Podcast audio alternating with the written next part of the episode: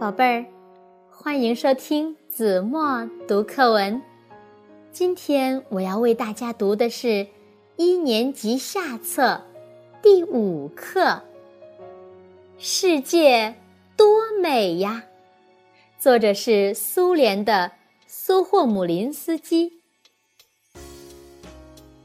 母鸡握着孵小鸡，一握握了许多天。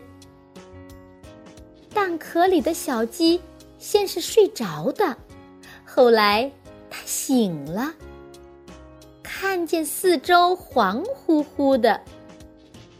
小鸡想：整个世界都是黄色的呀。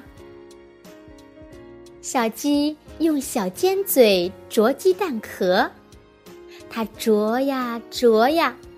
啄出一个小小的洞眼，他看见天空是蓝湛湛的，树木是绿茵茵的，小河是碧澄澄的。